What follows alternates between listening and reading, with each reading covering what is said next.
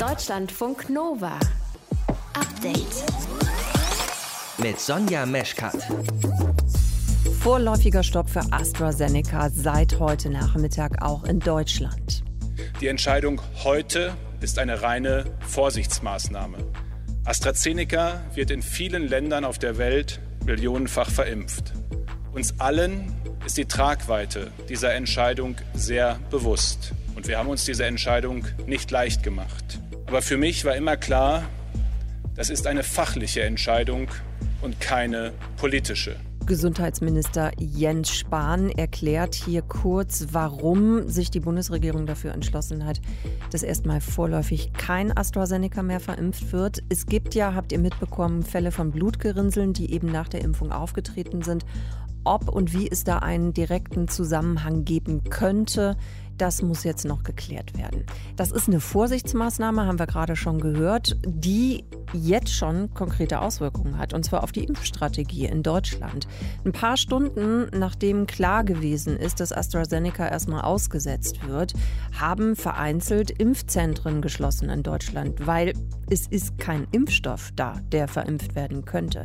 Das ist eins unserer Themen heute im frischen Podcast vom Update am 15. März.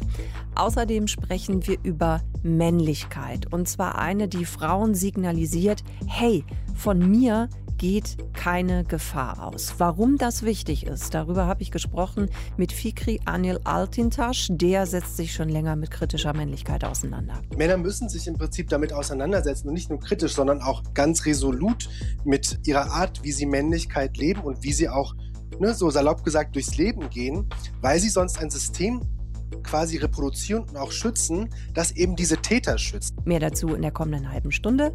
Ihr hört zu, das ist schön.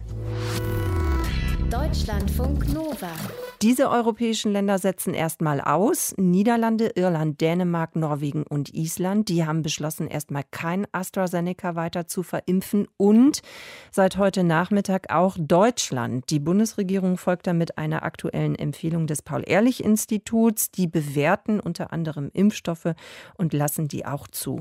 Das Ganze ist jetzt eine Vorsichtsmaßnahme, weil es eben bei knapp fünf Millionen Geimpften in Europa mit AstraZeneca 30 Fälle gibt, bei denen Gerinnungsstörungen Essstörungen vorgekommen sind, nachdem geimpft wurde. Ob das jetzt Zufall ist oder ob das direkt bzw. ursächlich miteinander zusammenhängt, das wird im Moment noch untersucht. AstraZeneca sieht kein erhöhtes Risiko und auch ExpertInnen sind sehr vorsichtig, da einen direkten Zusammenhang abzuleiten.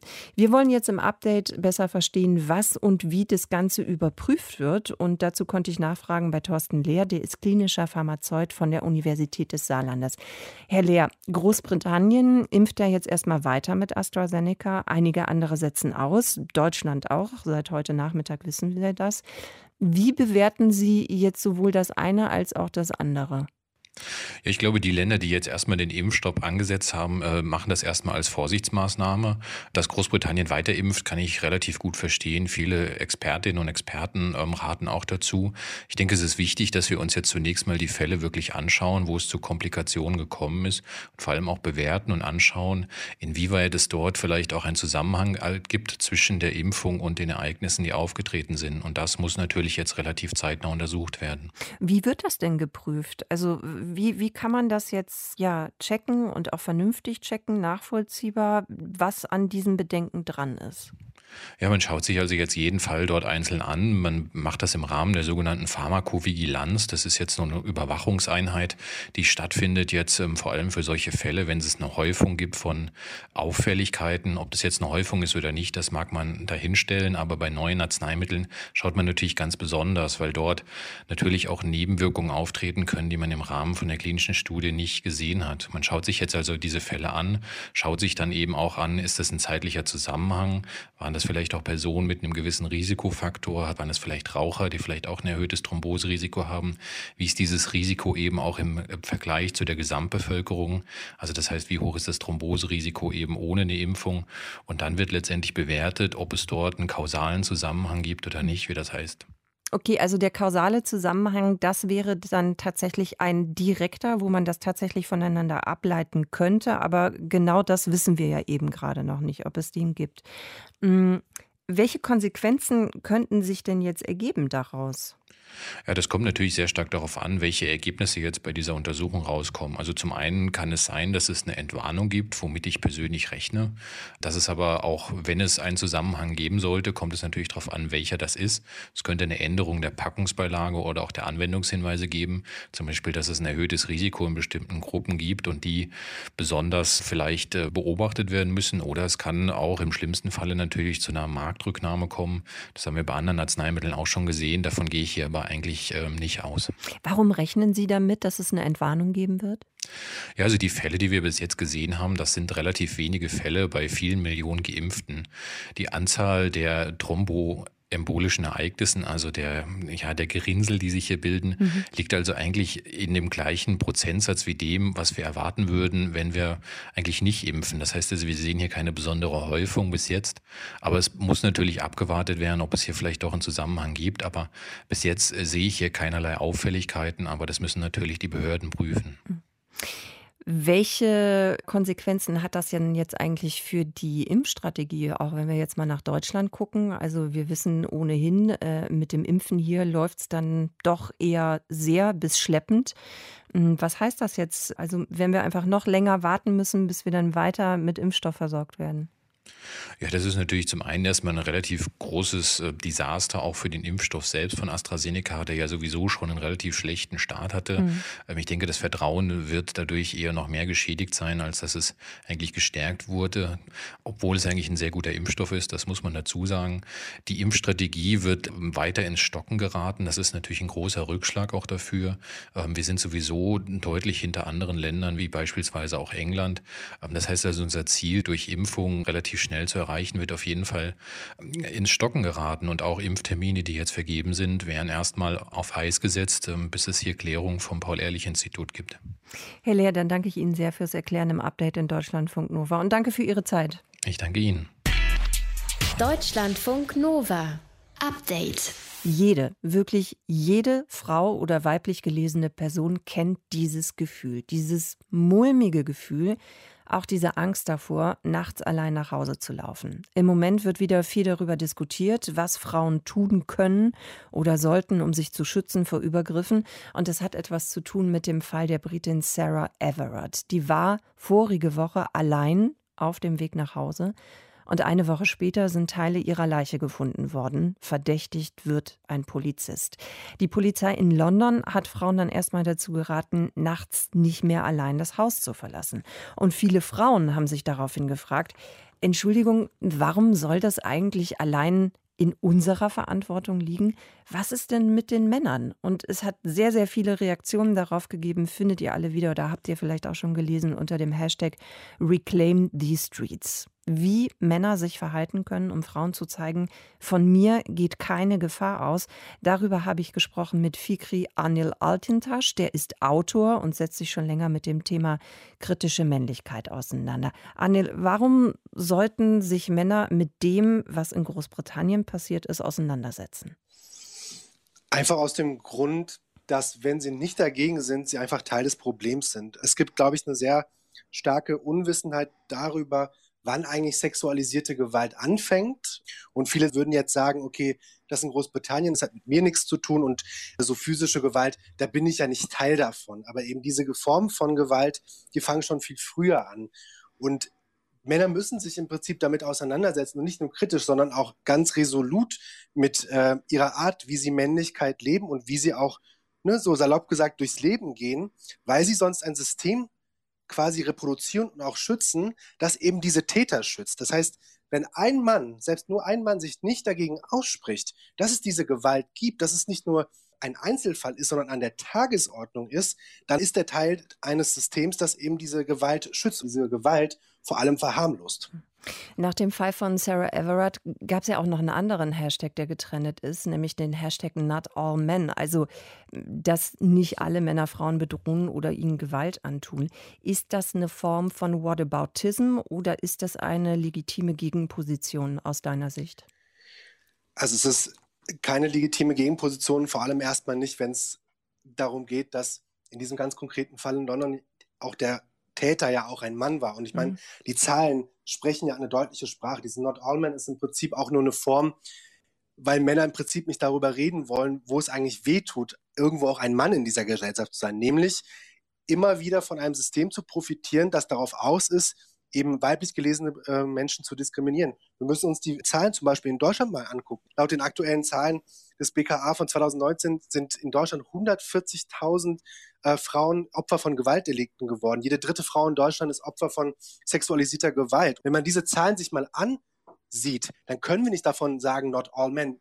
Das Problem ist, wenn eine Person, zwar also ein Mann, keine Gewalt ausübt, aber trotzdem fast alle weiblich gelesenen Personen auch nur durch einen Mann äh, das Gefühl haben, in ihrer Sicherheit bedroht zu sein, dann haben wir ein Riesenproblem. Und das heißt dann nicht mehr not all men, sondern every man is implicit. Also jeder Mann profitiert von einem System, das sie schützt, das Täter schützt und äh, weiblich gelesene Personen in der Regel im Stich lässt. Welche Erfahrungen hast du denn persönlich gemacht? Also gibt es Verhaltensweisen oder bestimmte Situationen, wo du gemerkt hast, hm, so kann ich mich verhalten, damit eine Frau sich sicherer fühlt in meinem Umfeld oder eben, wenn sie auf dem Weg nach Hause ist zum Beispiel. Auf jeden Fall. Ich glaube, auch das ist erstmal, um ein bisschen so den großen Bogen zu schlagen, auch eine Sache, die ich auch lernen musste. Ich bin ja selber damit sozialisiert worden und das ist das absolute Minimum. Also ich versuche zum Beispiel in der Bahn kein Manspreading zu machen, also nicht äh, das Gefühl zu haben, die, der ganze Sitz gehört mir. Zum Beispiel auch nicht zu drängeln, irgendwie, wenn man in der Bahn ist oder irgendwie an der Kasse sitzt oder aber auch äh, so einfache Sachen wie dann auch mal die Straßenseite zu wechseln, wenn man das Gefühl hat, man ist zum Beispiel mit einer größeren Männergruppe unterwegs, vor allem auch wenn es betrunken ist beispielsweise. Und eine Sache, die auch in genau in diese Kerbe schlägt, ist nämlich, dass Männer zum Beispiel sich eher erlauben können, öffentlich zu pinkeln. Auch das ist eine hm. Form von, wem gehört eigentlich dieser öffentliche Raum? Wer mhm. darf es sich überhaupt leisten, mit heruntergelassener Hose irgendwo zu pinkeln und wer, welche Befindlichkeiten werden da komplett ignoriert. Also das versuche ich zumindest zu tun, aber auch da muss ich mich kritisch selber auch äh, sehen.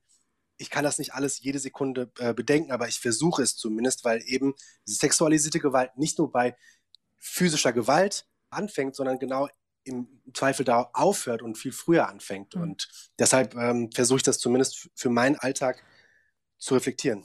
Ja, das ist vielleicht eine ganz gute reflektive Frage, die man sich selber mal stellen kann. Ne? Also führt mein Verhalten gerade dazu, dass sich die Person mir gegenüber, wir sprechen ja gerade von Frauen, also konkret von Frauen, äh, sich sicherer fühlt. Anil, danke dir fürs Gespräch und für deine Sichtweisen und deine Einschätzungen hier in Deutschlandfunk Nova. Danke für die Einladung. Deutschlandfunk Nova. Update. Kaum ist die Wahl vorbei, geht es auch schon weiter mit dem Regieren. Frage ist nur, mit wem? Wir haben es geschafft, unser Wahlziel zu erreichen. Wir sind mit Abstand die stärkste Partei. Wir haben einen ganz klaren Regierungsauftrag bekommen. Und wir werden weiterhin dieses Land wirklich wie regieren können. Ja, jetzt wird sondiert. Ich spreche also mit CDU, SPD und FDP. Und dann wird man sehen, was diese Sondierungsgespräche ergeben. Malu Dreyer und Winfried Kretschmann, die alten und neuen MinisterpräsidentInnen ihres Landes. Die Landtagswahlen sind vorbei in Rheinland-Pfalz und Baden-Württemberg. Jubel bei den Grünen unter Winfried Kretschmann und Freude auch bei der SPD unter Malu Dreyer und sehr sehr lange Gesichter bei der CDU, denn die hat in beiden Ländern historisch schlechte Ergebnisse bekommen. Wir schauen noch mal zurück auf gestern Abend und auch nach vorne in Richtung Bundestagswahl im September und fragen uns, ob die Ampel auch vielleicht ein Modell sein könnte für den Bund. Und das machen wir zusammen mit Ann-Kathrin Büsker aus unserem Hauptstadtstudio. Ann-Kathrin, noch mal ein kleiner Blick zurück auf gestern. Wir befinden uns ja gerade in dieser besonderen Pandemiesituation. Alles ist so ein bisschen unsicher und es scheint ja auch so, als würden die WählerInnen dann lieber am Bekannten, also an Kretschmann und Dreier festhalten. Hat diese besondere Corona-Situation eine Rolle gespielt bei den Wahlen, was Sicherheiten angeht? Ja, das würde ich auf jeden Fall sagen. Also wir alle kennen ja den alten Spruch, Krisenzeiten sind Zeiten der Exekutive und die beiden haben einfach ihren Amtsbonus genutzt. Die sind ja auch beide unglaublich beliebt. Wobei man schon sagen muss, Malu Dreyer, die musste zuletzt unglaublich aufholen. Ihr Kontrahent Christian Balder von der CDU, das sah lange so aus, als könnte er gewinnen. Und es gab dann nochmal so einen richtigen Wahlkampf-Endspurt. Wenn man sich die MPKs anguckt, da hat Dreyer sich auch massiv dafür eingesetzt, dass es Lockerungen geben wird. Und ich würde schon sagen, diese guten Ergebnisse, die sind jetzt einfach eine Bestätigung.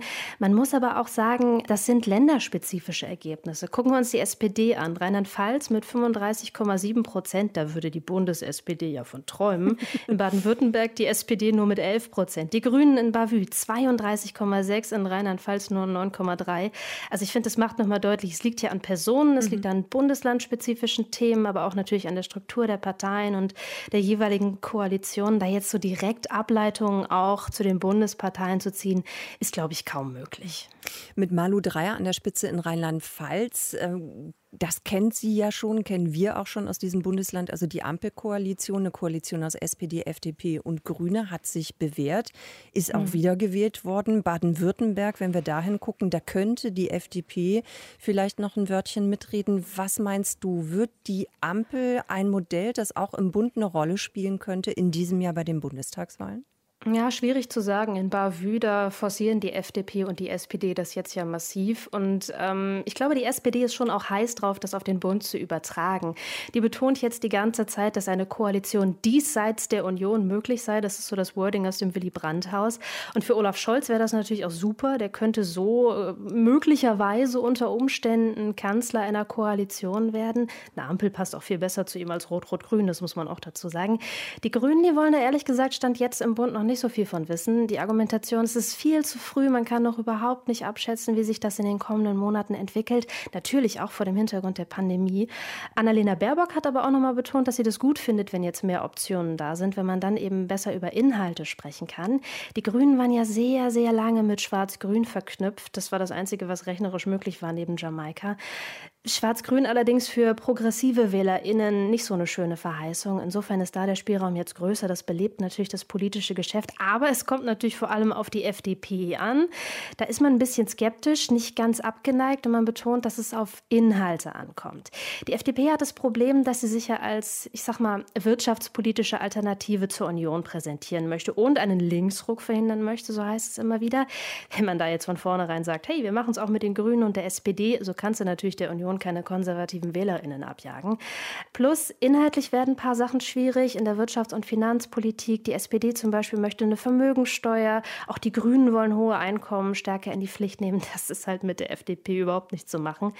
Aber ich würde sagen, im Zweifelsfall wird man intensiv verhandeln, über Inhalte streiten und die FDP kann nach Jamaika 2017 die Brocken jetzt auch nicht nochmal wieder so hinwerfen wie damals. Lass uns noch kurz am Ende gucken, an Kathrin, auf die großen Verlierer dieser Wahl. Also das ist eben die CDU in beiden mhm. Bundesländern einfach sehr, sehr schlechte Ergebnisse eingefahren. Was heißt das für die Union eben in diesem Superwahljahr? Ja, insbesondere Rheinland-Pfalz, Riesenenttäuschung, weil es da, wie gesagt, in den Umfragen teilweise besser aussah. Für Armin Laschet ist das jetzt natürlich keine Freude, mit so schlechten Ergebnissen in die Parteiführung hineinzustarten. Er hat gestern auch erstmal ganz lange überhaupt nichts gesagt, nur den Generalsekretär vorgeschickt. Das ist so üblich in der Partei. Merkel hat das immer so gemacht, war aber schon irgendwie merkwürdig. Heute Mittag erst ist er dann vor die Presse getreten und er wirkte nicht so richtig offensiv, wollte auch nicht kommentieren, ob er sich am Abend noch mit Merkel im Kanzleramt getroffen hm. hat, hat Kritik in der Corona-Krise an Spahn zurückgewiesen verwiesen, also sehr defensiv. Hingegen Markus Söder, der ja immer als Kontrahent gehandelt wird, der hat sich heute Vormittag schon hingestellt, eine Pressekonferenz gegeben, fordert, dass das Kabinett in Berlin durchstartet, hat so Bullet Points mitgebracht, was jetzt alles passieren muss. Modernes Wirtschafts- und Steuerkonzept, Klimakonzept, Parteinachwuchs stärker nach vorne stellen. Ich habe schon das Gefühl, dass es hier nochmal zu erheblichen Spannungen zwischen CDU und CSU führen könnte, weil Söder einfach immer wieder so vorprescht und Laschet unter Druck setzt. Und gleichzeitig, das muss man ja auch festhalten, der Druck der Corona Corona-Krise wird größer. Mittwoch ist Impfgipfel, heute jetzt die Ankündigung, dass Deutschland das Impfen mit AstraZeneca mhm. aussetzt. Mhm. Also da gelingt einfach vieles in der Pandemiebekämpfung weiterhin nicht. Und ich glaube, das ist das allergrößte Problem für die Union, dass die Menschen einfach sehen, dass das Pandemie-Management nicht setzt. Ja, dann halten wir fest, Ann-Kathrin, nach den Wahlen ist vor den Wahlen. Danke dir fürs Einschätzen und fürs Erklären. Wir haben nochmal geguckt auf die Landtagswahlen von gestern und einen kleinen Blick nach vorne geworfen in Richtung Bundestagswahl im September. Deutschlandfunk Nova. Update. So, Blick auf eure Fenster. Ganz ehrlich, könnt ihr da noch durchgucken? Ja, nein, doch vielleicht? Ehrlich sein? Ja, habe ich mir doch schon gedacht. Bei euch sieht es wahrscheinlich auch so aus wie bei mir, also meine Fenster. Ich sehe noch ein bisschen was, aber es, es, könnte besser sein. Und ich weiß nicht, ähm, so diese Monate März, April. Ne? Also viele kriegen ja jetzt so einen kleinen Rappel und fangen an, wie wild irgendwie aus und durchzuwischen. Küchenschränke, Kühlschrank, der Teppich wird ausgeklopft. Keine Ahnung, sucht euch irgendwas aus. Aber warum fällt das oft auf diesen Zeitraum oder auf diese Jahreszeit, aufs Frühjahr? Also man könnte das ja auch irgendwie im Herbst oder Winter machen, einmal gründlich überall sauber machen. Ne? Johannes Döbbelt aus dem Nova-Team hat sich das nochmal genauer angeguckt. Also woher das eigentlich kommt, so mit diesem Frühjahrsputz und wer ihn überhaupt macht und warum Putzen auch psychologisch was bringen kann. Hui, jetzt haben wir aber eine kleine Semesterarbeit vor uns, Johannes. Dann arbeiten wir die Punkte ja. mal richtig ab. Also, warum unbedingt der Frühling fürs große Saubermachen? Welchen Zusammenhang gibt es da? Der historische Kontext, sehr gut, ja, genau. Den, also den Frühjahrsputz gibt es tatsächlich äh, schon sehr, sehr lange und auch nicht nur bei uns, sondern in vielen verschiedenen Ländern und Kulturen. Vor allem überall da, wo es äh, klimabedingt kalte Winter gibt, also wo du im Winter die Heizung hm, anwerfen musst. Früher wurde ja zum Beispiel mit Holzöfen in der äh, Wohnung geheizt. Dabei entsteht dann Asche, Ruß und Staub, der lagert sich überall im Haus ab und deswegen war dann eben ähm, naheliegend im Frühling, also wenn die gröbste Heizzeit vorbei ist, dann einmal alles sauber zu machen. Daneben gibt es aber auch eine religiöse Komponente, finde ich auch spannend. Also warum eben ausgerechnet im Frühjahr so viel geputzt wird. Im Christentum ist es Ostern mit der Fastenzeit davor, wo es ja auch darum geht, so den Körper und die Seele zu reinigen. Mhm. Dazu passt dann auch das Putzen gut. Und für so ein wichtiges Fest, äh, vielleicht auch mit Gästen zu Hause, soll die Wohnung ja auch schön sauber sein, ist klar. Ne? Und im äh, jüdischen Glauben ist es das Pessachfest, vor dem das Haus nochmal gründlich geputzt wird. Das beginnt in diesem Jahr Ende März. Und auch im Iran gibt es diesen Frühjahrsputz schon sehr, sehr lang. Da wird immer vorm iranischen Neujahrsfest alles schön sauber gemacht. Und das fällt jedes Jahr auf den 20. oder 21. März, also auch in den Frühling. Gut, wir merken uns, es gibt tatsächlich eine ja, relativ lange Tradition schon dahinter. Aber wer macht das denn heute noch? Also Frühjahrsputz, so ganz klassisch, wie viele Leute machen das noch? Es gab eine repräsentative Umfrage von 2019, die hat ergeben, dass ungefähr jeder Fünfte diesen klassischen Frühjahrsputz macht. Viele andere, nämlich insgesamt zwei Drittel der Befragten, die machen auch einmal im Jahr so eine Grundreinigung, aber halt irgendwann im Jahr und jetzt nicht unbedingt im Frühling. Und der Rest, also ein Drittel der Befragten, die machen gar keine jährliche Grundreinigung. Was sie jetzt stattdessen machen, das sagt die Umfrage nicht. Also es kann sein, dass sie auch insgesamt nicht so viel putzen, eher ziemlich dreckig leben oder die putzen einfach über das ganze Jahr über verteilt ihre Wohnung bis in den letzten letzten Winkel, das geht natürlich auch. So ein Frühjahrsputz haben wir jetzt gelernt. Also klar, danach ist es sauberer, hoffentlich. Aber du sagst, das bringt noch deutlich mehr. Was denn? Ja, Putzen kann tatsächlich auch psychologisch gut tun. Man muss dafür jetzt nicht unbedingt der große Frühjahrsputz sein, sondern auch das regelmäßige Saubermachen jede Woche kann was bringen. Es gibt jetzt noch nicht so viel Forschung zu dem Thema, aber ein bisschen schon. Zum Beispiel Forschende aus London, die haben einen Zusammenhang zwischen Putzen und Depression gefunden. Also die sagen, wer mindestens einmal pro Woche putzt, der senkt das Risiko an Depressionen zu erkranken um bis zu 20 Prozent. Klingt jetzt vielleicht erstmal weit hm. hergeholt, mhm. aber Psychologinnen und Psychologen sagen auch, ja, viele Aktivitäten sind ja gut für die Psyche. Ne? Und Putzen äh, sei da einfach ähnlich wie Sport. Also man bewegt sich und äh, sieht am Ende dann ja auch noch seinen Erfolg beim Putzen, das sogar vielleicht so ein bisschen besser als beim Sport. Ja, und man fühlt sich innerlich auch aufgeräumter. Ich schließe jetzt von mir auf alle, mache ich natürlich immer gerne. Ne? Aber das ist zumindest das, was ich merke. Also wenn ich irgendwie alles so geordnet habe, für mich quasi außen in meiner Wohnung, habe ich auch mhm. das, den Eindruck, Eindruck, so innerlich bin ich so ein bisschen geordneter. Ja, also eine andere Studie hat zum Beispiel auch ergeben, dass wir uns besser konzentrieren und auch produktiver arbeiten können, wenn das direkte Arbeitsumfeld, also der Schreibtisch zum Beispiel, sauber und aufgeräumt ist, also auch fürs Homeoffice dann wichtig. Ich habe ähm, über das Thema auch mit Jens Lönnecker gesprochen. Der ist Diplompsychologe, Leiter der Marktforschungsagentur Rheingold Salon und der hat im vergangenen Jahr selbst eine Umfrage zum Thema Putzen gemacht und Jens Lönnecker sagt, Putzen kann tatsächlich auch was Reinigendes für die Seele haben. Hm. Das ist dann oft auch hat einen symbolischen Akt. Also man möchte das, was einem unlieb ist, nicht zu Hause haben. Das soll entfernt werden. Und in dem Dreck und, und dem Staub, der da rausgemistet wird, befreit man sich von diesen Resten und erlebt das am Ende, wenn man es geschafft hat, als Befreiung und dass man sich irgendwie wie neu fühlt. Genau diese Erfahrung hat auch die Autorin Vreni Frost gemacht. Die hat früher sehr, sehr ungern ihre Wohnung geputzt, erzählt sie, hatte deshalb auch eine Putzfrau. Aber als die dann irgendwann mal längere Zeit krank war, dann musste Vreni Frost eben selber putzen. Ich war in so einer Phase, wo ich sowieso mich nicht wohlgefühlt habe mit allem so um mich herum, auch nicht so mit, ja, wie ich gerade gelebt und gearbeitet habe. Und dann habe ich gemerkt, wow, das ist eigentlich ein Mittel, um nicht nur die Wohnung aufzuräumen, sondern auch mich mal so ein bisschen aufzuräumen und zu sortieren. Auf der anderen Seite muss man auch sagen, wir können es natürlich auch übertreiben mit dem Putzen. Klar, ne? also wer jetzt jeden zweiten Tag einen Frühjahrsputz zu Hause macht, der hat vermutlich dann äh, einen deutlich übertriebenen Ordnungssinn, einen Putzfimmel. Und das spricht dann natürlich jetzt nicht unbedingt für eine gesunde Psyche. Der Frühjahrsputz und warum der auch unseren Kopf durchaus mal von unnötigem Ballast befreien kann. Johannes Doppeltatz erklärt. Deutschlandfunk Nova. Update. Der größte Teil von Syrien ist zerstört. Jeder zweite Syrer bzw. Syrerin ist auf der Flucht. Mehr als eine halbe Million Menschen sind in diesem Krieg schon ums Leben gekommen und noch eine Zahl, rund 13 Millionen Syrerinnen und Syrer sind vertrieben worden. Viele werden außerdem im Gefängnis gefoltert. Die Wirtschaft ist komplett im Eimer und die Inflation steigt und steigt. Syrien ist mittlerweile seit zehn Jahren im Bürgerkrieg. Heute, vor zehn Jahren, am 15. März, haben die Proteste gegen den Machthaber Bashar al-Assad begonnen und wir sprechen darüber im Update mit Christine Hellberg. Sie Journalistin hat selbst selbst einige Jahre in Syrien gelebt. Frau Hellberg, vor zehn Jahren sind die Menschen auf die Straße gegangen, um zu protestieren für Reformen im Land. Hätten Sie gedacht, dass sich daraus ein Bürgerkrieg entwickelt, der mittlerweile seit zehn Jahren andauert?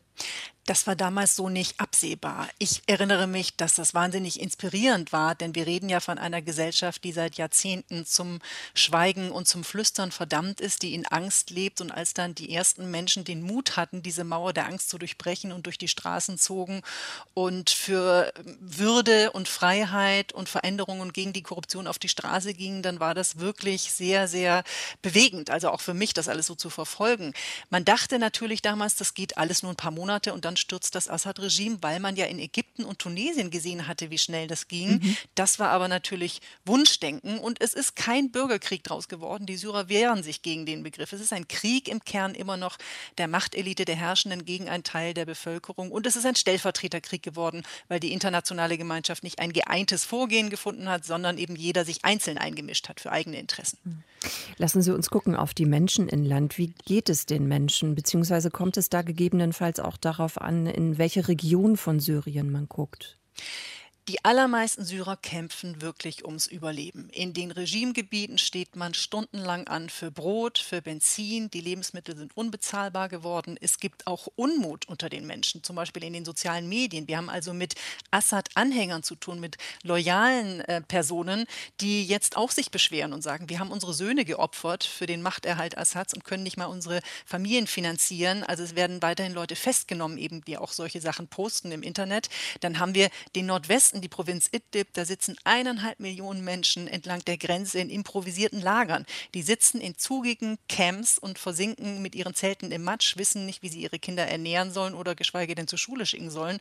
Und im Nordosten des Landes, ein Drittel Syriens, ist kurdisch verwaltet. Und dort haben die Menschen vor allem Angst vor weiteren Angriffen der Türkei und vor dem Wiedererstarken des sogenannten Islamischen Staates, der IS. Es sind ja tausende Kämpfer in den kurdischen Gefängnissen, zehntausende Angehörige dieses IS sitzen in Camps und der IS ist in den Untergrund gegangen, ist aber nicht wirklich verschwunden. Und in manchen ländlichen Gebieten werden die Menschen auch schon wieder terrorisiert von solchen Zellen. Es gibt ja immer wieder die Kritik daran, eben, dass Länder wie die USA, wie Europa, speziell eben auch Deutschland, viel zu wenig Verantwortung übernommen haben, eben in all diesen Jahren. Wie beurteilen Sie das?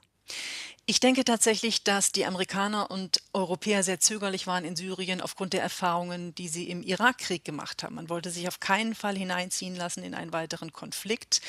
Man hat dann äh, gesagt, okay, Schutzzone, das war die langjährige Forderung, wenigstens Zivilisten zu schützen vor den Bombenangriffen. Auch dazu war man nicht bereit. Das hätte tatsächlich eine Wende gebracht am Verhandlungstisch in Genf, wo man sich ja ständig getroffen hat und wo man dieses Ungleichgewicht hatte. Das Regime hatte zu keinem Zeitpunkt die Notwendigkeit, Macht abzugeben. Hätte man also interveniert mit Schutz Schutzzonen wäre das Regime wahrscheinlich gezwungen gewesen, Zugeständnisse zu machen. All das ist nicht passiert. Was man jetzt tun könnte und müsste, wäre aus europäischer Sicht, sich mehr im Nordosten zu engagieren, die Kurden nicht alleine zu lassen mit dem IS-Problem und mindestens die eigenen Staatsangehörigen, mehrere hundert europäische IS-Kämpfer und ihre Angehörigen zurückzuholen, um sie hier vor Gericht zu stellen und die Kurden damit nicht alleine zu lassen und sie finanziell zu unterstützen. Nicht militärisch, finanziell, politisch, diplomatisch.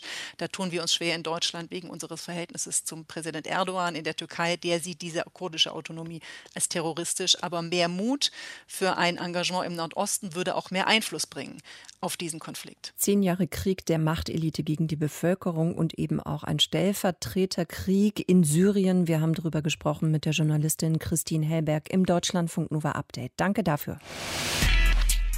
Deutschlandfunk Nova.